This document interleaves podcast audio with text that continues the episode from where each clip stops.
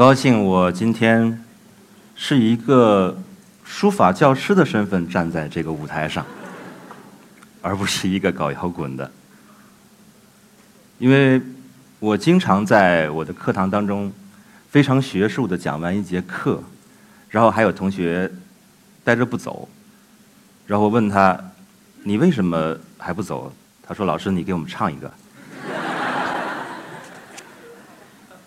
我郑重的告诉他，老师不是卖唱的。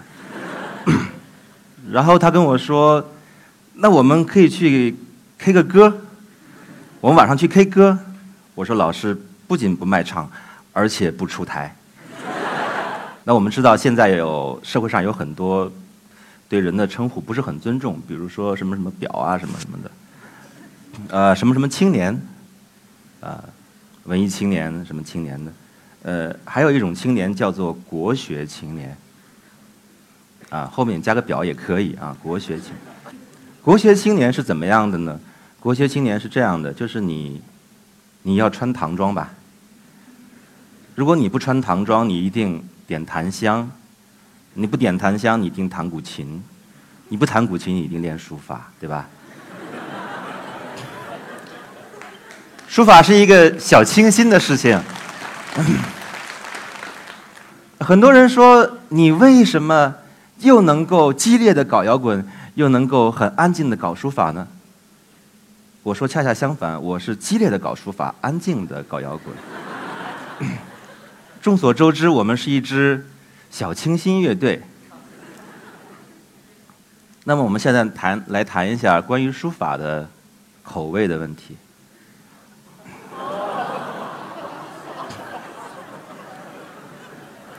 我们为什么要学书法？有人发一个图给我说：“老师，你觉得这个字写的怎么样？你从里面看到了什么？”我说：“首先，我看到的是这样的。我认为，中国的古代的作息习惯，在中古时期，也就是魏晋南北朝到。”隋唐五代这个时期，有一个很大的改变，就是以前的席地而坐。我们说下面铺一个席子，啊，感谢一席给我这个一席之地啊。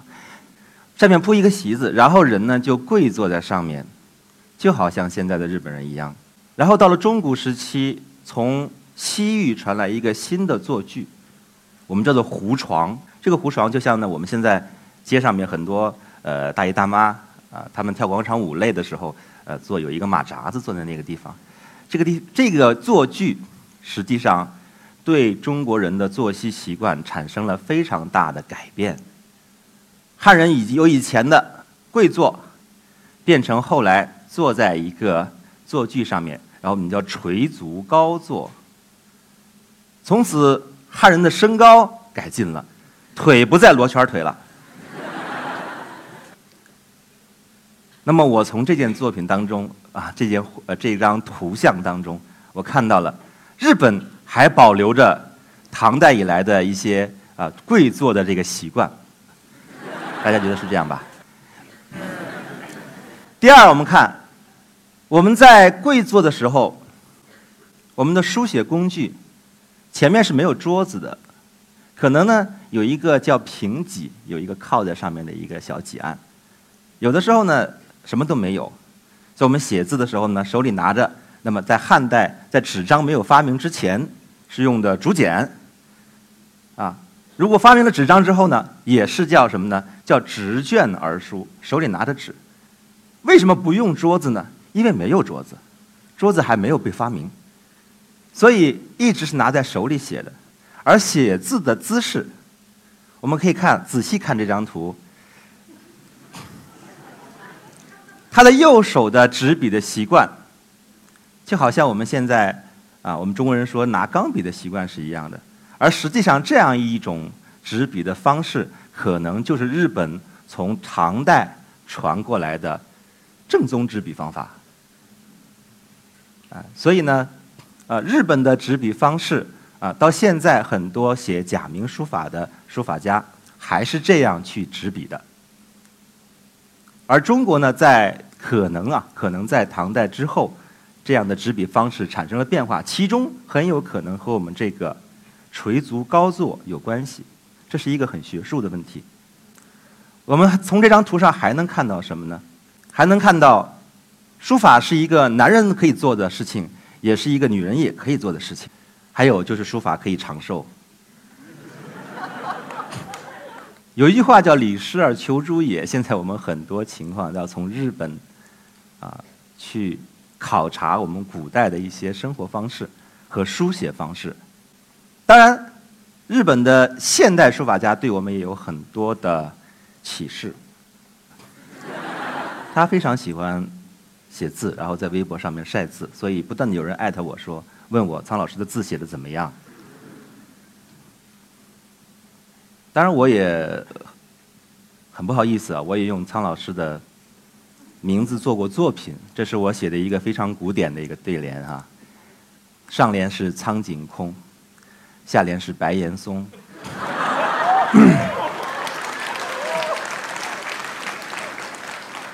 呃，我用的是非常古典的小篆来写的，所以。大家不知道我写的是什么，但是呢，有一个技术上的问题啊，是一个失误。因为苍井空的呃，我我是比较反对那个用古代的平仄来讲对联的，因为你一定要读起来比较舒服嘛。所以我们讲苍井空平声，然后白岩松也是平声，啊，除非你把苍井空的空读作苍井空，那么后面的白岩松呃才平仄才对。所以呢。后来我想了半天，觉得还是放弃这个对联，改用臧天朔，这样就工整了。臧天朔作为上联，苍井空作为下联，这样好像平仄就对了。这里面也有很多关于国学的知识啊。那么回过来说一说苍老师的字到底怎么样啊？比如我们看到他写的“马到成功，不挂科”。和前面的前面的那个书法，我爱长城。每个人问我他字到底好不好的话，我都说这个作品首先让我想起清代的书法大家、书画大师赵之谦。那么赵之谦的撇画，我们看这样的一个撇画，在收笔的时候和苍老师有暗合之处，所以我一直在想为什么会这样。是有一个什么呢？内在的理由吗？那么赵之谦的风格是从哪里来的呢？可能是从这件作品来的。这件作品是北魏时期书法史上面的非常重要的一件作品，是龙门二十品里面的叫比丘会成造像，也叫做始平公造像。啊，是一件非常有名的在龙门石窟古阳洞的一件作品，很有趣啊，而且呢。我们看到的它和其他的石刻有最大的不同，就是它实际上采用的是阳刻，就是把那个字石刻的边刻出刻掉，把字呢凸起来。这是中国古代石刻作品当中非常少的一件。同时，它的风格我们现在称之为魏碑，因为它是北魏时期的石刻作品。那么这件魏碑的作品，它其中有非常多的。撇画和捺画被清代的书法家所吸取，比如说赵之谦，而赵之谦实际上是这样风格的魏碑风格的书法的最早的实践者。所以我们讲魏碑这个风格，实际上是从清代晚期才开始出现的，这是一个很学术的问题。那我们看为什么苍井空老师他写的《不画科》会和赵之谦在风格上有联系，同时还会。和最早的龙门二十品有联系，是他临了龙门二十品吗？可能并不是这样的。苍老师的字写的好不好，我们不说，我们从当中看到的是什么？是日本书法的教育情况。我曾经在浙江大学上过书法课，呃，主要教留学生。教的时候，我会发现，从日本的来的同学，每一个同学的书法都有一定的基础，不管写的好还是不好。啊，而且他们在书写的过程当中，有一种非常自如的状态。虽然他们也很紧张，但是他们的书写总有一种很自如的状态，和古代的书法暗合。这是中国艺人的一个签名，他的名字叫范冰冰。所以很多人觉得他的签名设计者是一个高级黑，因为范冰冰看上去很像屎尿屁啊这样的，所以他在汶川地震的时候捐款写了这个名字，所以别人很愤怒啊，所以他毅然决然的改了他的签名，这样就好多了嘛，对吧？我们通过这个可以知道，啊，并不是说我们贬低中国的艺人，我们知道书法家也是艺人，我也是一个艺人，啊，所以他们一直在问我，你是一个做什么的？怎么样说？怎么样表达你的身份？我认为四个字最能表达我的身份，叫做书法艺人。那我们在唱歌的时候，我觉得比较自然，但是同样的，我在写书法的时候也会觉得比较自然，因为书法有太多的重口味的东西。让我感觉到欲罢不能。我们历史上实际上有很多的癫狂书法家。我们现在看到这张图，是啊，清末吴有如画宝里面，清代人、清代后期的人所想象的唐朝的大书法家、草书大家张旭的形象，就是张旭啊，用头发蘸着墨汁在纸上面写狂草。我也曾经试过。但是发现没有人举着我，我是写不到这个主题。但是举起我好像比较大的困难啊。那么实际上这是一个讹传。我们知道杜甫有一首著名的诗，叫做《饮中八仙歌》，其中讲到张旭的时候说：“张旭三杯草圣传。”张旭喝了三杯之后就可以写草书，说明他酒量很差，对吧？脱帽露顶王宫前，挥毫落纸如云烟。说他在王宫的面前。脱下帽子，露出他的谢顶，啊，其实是一个很没有礼貌的行为。但是这个脱帽露顶，后来就以讹传讹，变成以头如墨，用头发蘸墨，其实是一个谣传，要辟谣。我们在这里给张旭辟一下谣，啊，张旭其实并不是用头发来写字的，而是脱帽露顶。但是张旭写的草书，我们现在称之为狂草，同时还有一个。同样的神经病啊，就是唐代的怀素，张旭叫颠张，怀素叫醉素，也叫颠素，也叫狂素。我们看啊，怀素的这种狂草啊，他坐在松下，我们看他已经变成垂足高坐了，但是还是没有桌子，所以他在写的时候必须要用书童给他扯着纸。但我们知道。我们中国书法史上非常多的狂草的作品都没有留下来，什么原因？因为很多不是在纸张上书写的，而是在墙壁上书写的。这种我们叫题壁。啊，很多书法家到了这个酒店的时候呢，吃完饭以后没有钱付账，所以呢就说我给你写一墙狂草，然后写完了之后，大家觉得非常好，啊，这个钱就算抵了。但是中国有拆房子的习惯，所以这些东西都没有保留下来。非常遗憾，但是我们能从有限的这些书法家的啊，可能是真迹当中，能够大概的知道当时的一些啊书法的表演的情况啊。就我们刚才讲的草书分章草和金草是学术问题啊。然后呢，它从它的惊险程度或者口味的轻重也分小草、大草、狂草。这个就好像啊，我们这个。海浪预报的时候，啊，小于呃小于零点一米的叫做微浪，啊，大于一点零点一米啊叫小浪，后面有轻浪，有中浪，有大浪，有巨浪，有狂浪，有狂涛，有怒涛这样的啊。书法没有这么多的级别，只是分成小草、大草和狂草这样的。那么狂草的作品主要指的是张旭、怀素这样的。狂草的风格，那么这些书法家在书写的过程当中，总是要喝酒或者借助其他的东西，比如说魏晋时期，他们可能要借助药物，啊，王羲之、王献之可能嗑完药之后再写字。总是有人说你们书法家啊，表演总是在人群当中表演，表演你的狂草，啊，古代根本就没有这样的形式，你这样太庸俗了。其实不是这样的。我们现在看到的这个叫做五笔和尚，是是日本的弘法大师，叫做空海。他从唐朝在啊来到中国，跟柳公权的弟弟啊学书法。然后呢，他学了一身的绝技，当然他主要的带去的是唐代密宗啊，还有其他的很多的文化上面的信息。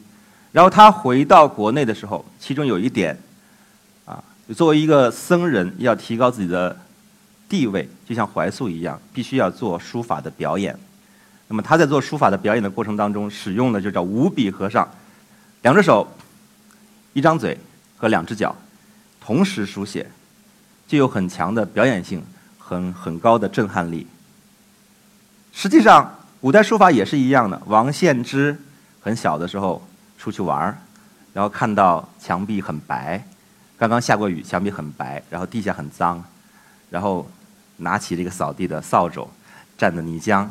在纸上，这个熊 这个熊孩子啊，在在这个墙上面写了一个方丈大字，写了一丈开外的大字，很有表演性。所以观者如是，看的人像赶集一样。王献之从王羲之从那边走过，说：“哎，这个字写的很好，是谁写的？”他们说：“你们家的老七。”啊，王献之是他的妻儿。然后王羲之非常高兴的给朋友写信说：“子敬，王子敬啊，王献之。”子敬飞白大有意，他的飞白书写的非常好，将来一定会成为大书法家。但是我们从小学习的书法总是非常痛苦，比如说王羲之拔王献之笔的这个典故，很多人都知道的。所以我现在还可以听到很多人说，我从小学书法的时候，我老师总是在后面偷偷的拔我的笔，拔的我一手都是墨，所以对书法产生了非常厌恶的感觉。同样是这样，比如说我们现在看到这件作品，这件作品呢是元代的一个大书法家啊，我们称之为字妖，叫什么呢？叫杨维桢。杨维桢从小是非常受过非常严格的教育啊，他的父亲把他的和他的哥哥啊放到铁牙山上面，在边上做了一个呃住了一个楼，楼上面放了万卷藏书，把梯子撤掉，让他在上面读了五年的书，从此。他变成一个非常文化素养非常高的文化人，从此也成了一个变态狂。他最有名的事情就是斜杯，啊，就是我们和妓女一起喝酒的时候，然后大家一起拿着杯子，他呢用妓女的鞋，然后倒点酒，大家一起喝，很开心的样子啊。所以书法家里面有很多变态人格，有很多重口味的，并不是说每一个书法家都是那么安静的去坐在那里面好好的写字。我们知道书法家还有一个变态人格，最有名的就是米芾。米芾，米芾是有洁癖的，啊，写字的时候啊，或者是说，呃，他上朝的朝靴被人被人拿了以后，他回去要仔细的洗，洗到洗穿了为止。他这样一个有洁癖的人，苏轼曾经考验过他，啊，苏轼他们一起在一起喝酒，叫了很多歌女，然后每次米芾都是跟大家分席而坐。他是占另外一席之地，是站在另外的，他自己有一个自己的席子，和大家不一样的。因为你们太脏，我是干净的人，呃，坐在这里。但是后来发现这些歌女都很漂亮，然后怎么办呢？大家慢慢观察他，他就一点一点喝酒，然后把自己变得很醉的样子，然后就开始移席，把席子慢慢慢慢的移到跟大家一起来。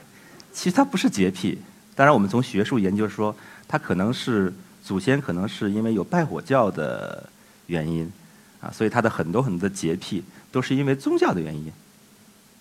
好吧，这又是一个学术问题。再讲一个，最后讲一个神经病啊，一休哥。